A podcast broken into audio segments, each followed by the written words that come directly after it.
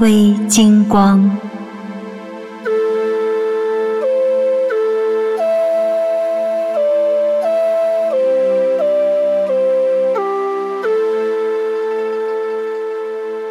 今天讲的故事是乐尊和尚与三微金光。乐尊在天上是一个掌管某一层次神状态的生命，它的形状如围棋子大小，呈九彩玲珑的状态，看上去很普通。但是如果没有它，可以说就没有那一境界的神。一般的时候，他也不管什么事情，因为高境界的一切都是美好与神圣的。通常情况下，神不会出什么问题，只是随着极其漫长的岁月的流逝。或者出现概率非常小的突发事件，神会出现状态上的改变。乐尊是掌管神状态的生命，所以不能不管，于是默默的出手，让神恢复从前的状态。可是当这种现象接连出现的时候，他发现自己的能力受到一定的限制。正在这时，天界传来消息，创世主要来人间弘传大法。从根本上改变神出现变异和败坏的状态。乐尊想来人间追随创世主，于是他就在那里期盼着创世主的降临。岁月在一点一滴中流过，那一层次的众神与众生很着急，在不断的变异中等待创世主的降临。有的已经变异的很厉害了，但他们始终守住期盼创世主得救的这一念。这一点对于众神来说是非常难得可贵的。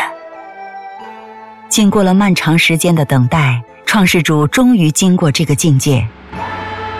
乐尊如愿以偿见到了创世主，于是创世主带着他下走，安排他在莫高窟用凿窟绘画彩塑的方式展现多个朝代以及其他少数民族信仰。那个时候，他将作为领悟神的启示的第一位僧侣。因为有着这样的责任，那就得在天上与人间充实吃苦与智慧等诸多方面的因素，同时要与很多与之相关的神结缘。神不是我们想象的都那么慈悲，他们有的觉得自己的因素应该在莫高窟那里多展现一些，为创世主在人间传法做更多的铺垫，他们会产生一定的分歧。乐尊具有很高的智慧，把这些都协调得很好。众神也都很服气。为了能够对莫高窟造像做更好的铺垫，创世主亲自赋予他更多的智慧和吃苦能力等，同时安排到时候帮他的各类神仙。在天上，距离三界很近的地方，创世主安排他掌管一些事情，让他熟悉这里的生命应该怎样管理。在洪水肆虐中华的时期。他帮助大禹治水，拯救万民。后来又在释迦牟尼佛的时代转生成释迦牟尼佛的一位女弟子。这位女弟子非常精进，具备着超凡的智慧与能力。后来在东汉的时候，他又转生为一大将，为攻打匈奴立下赫赫战功。丝绸之路开通之后，敦煌逐渐的繁华，驼铃叮当响彻西域。此时的乐尊开始了最后的文化奠定，转生为楼兰古城中的僧侣，熟悉僧人的生活和行脚方式。有一天，他来到了昆仑山的脚下，在这里遇到一群特别的人，他们看上去跟人很类似，但身体很轻，穿的衣服看起来比人间的服饰要细腻漂亮的多。他启用功能一看，原来这些人是神。他们与一般的神佛不同，他们也可以叫做神，但是他们负责的就是展现神迹。当一个地方在神的安排下要留下文化内涵的时候，这些神就出来展现神迹，比如出现绚烂的光芒和神展现神佛的状态。他们起到的是启悟、引领人的作用。这些神见到乐尊都很高兴，对他说。你以后当沙门，一定要去敦煌云游，在那里有一座叫做三危山的地方。当你走到那里，会有一份奇缘等着你。在去的路上，肯定会有很多险阻，但是你一定要用你的勇气和智慧克服。乐尊想，据说昆仑山是西王母所居，按照《山海经》中所说，三危山是给西王母取食的三青鸟所待的地方。那我在这里得到这样的点化，是不是其中也有很多因缘呢？一位为首的神见此情形，笑着说：“昆仑山是神仙之山，一般是道家的神仙所居，而你我在此相遇，其实映衬了一点。莫高窟因为你和我们的配合而开始兴盛，但经过千年之后会没落一段时间，最终会因道家的人而开启重新辉煌。”同时，也因为佛道是不能混同修炼的，那也应对着莫高窟的藏品会经历一番磨难的。另外一位神说：“本来我们想去楼兰找你，结果在此昆仑山下遇到了，也算是莫高窟的结束。但也别太悲观，因为佛道修炼都是正法门，所以对于莫高窟的东西，即便是有很大结束。”但人们认识到其价值后，会更加珍惜的。那位为首的神说：“其实事情远非他说的那样简单，这里还有一些不好的神的安排。”乐尊似懂非懂的听着，不一会儿，那些神就都消失了。他回到了楼兰，回去不久，寺院遭受变故，他也是那声道寿，院墙倒塌，被砸死了。五胡乱华时期，乐尊在克什米尔地区的一座寺院中修行，受到点化，要到东北方盛产丝绸的国度的边缘开启一份奇缘。于是他北上东行，在沙漠中遇到很多次没有水、沙尘暴侵袭的情况，看似都到了生死绝地，但是他都奇迹般的活了下来。经过这些生死考验，他更加坚定了自己的目标。一路上，他遇到一些人，经常向这些人宣扬佛法，有的很相信，有的觉得还是做生意生存重要，有的甚至劝他还俗。面对这些，他觉得人迷在尘世中很可怜。后来，他来到了敦煌，在三危山与鸣沙山之间，正值傍晚，他想找个地方休息。这个时候，一个思想打入脑海。一些神会在此展现神迹。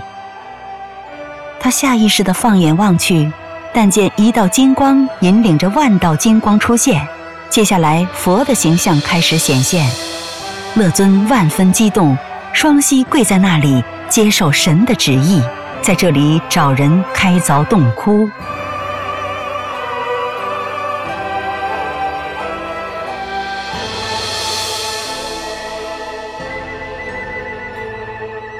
当时乐尊开凿洞窟的目的简单而直接，就是修行。确立目标之后，乐尊告诉在附近的人们他所看到的景象，同时宣讲他所知道的佛法理论。因为当时附近的人很多都能看到，所以经乐尊这样一提醒，人们都觉得莫高窟是圣地，于是出钱出力帮助乐尊开凿出洞窟。在开凿洞窟的时候。他们曾经发现一个椭球状石头，工人们觉得奇怪，也没当回事，将它放在外面。一天晚上，乐尊在这打坐的时候，不经意间睁开双眼，看到这个石球上似乎显现他过去从前的一幕幕经历，过了好一会儿才逐渐的消失。自此，乐尊完全明白了自己的从前和所承载的历史使命。过了一段时间。当人们在寻找这个石球的时候，却发现它已经自行化为粉末了。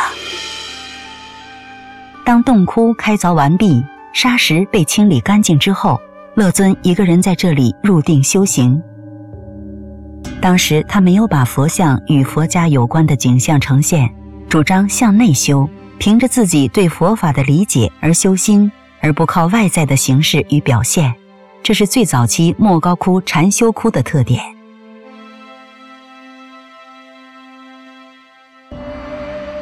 有一次，乐尊在入定之后不久，管理莫高窟的神对他说：“你要在这里好好的禅修，将来这里会历经千年的营造而展现神佛的状态。你的名字会被后人所记录，所以你要一直保持好的状态。这一切最终都要等待创世主在人间红传让生命得度的大法而用。将来创世主的弟子会把敦煌的素材搬上舞台，引领人们走回传统的。这里说明一下，神韵二零零八年的演出中有一个节目叫造像。就是取材于敦煌莫高窟。乐尊在这里待了很久，因为在楼兰有些缘分未了，所以他就去那里云游了。此时的云游不只是行脚那样简单了，它具有很大的神通。云游只是一种形容了，有的时候它虽然也用脚走路，但速度非常快，再大的沙尘暴也无法将其掩埋了。乐尊到了楼兰，了完前缘之后，不久就圆寂了。因为乐尊完成使命有功，再加上其修行的成果，他在天上陪着释迦牟尼佛一段时间。后来，当看到莫高窟似乎会被战火覆盖的时候，他再一次请命下来，成为莫高窟的守护神之一，与其他原有的守护神一道。一起为守护莫高窟的洞窟、彩塑与壁画尽力。在莫高窟从明代到晚清之前这几百年间，他尽己所能地保护着莫高窟。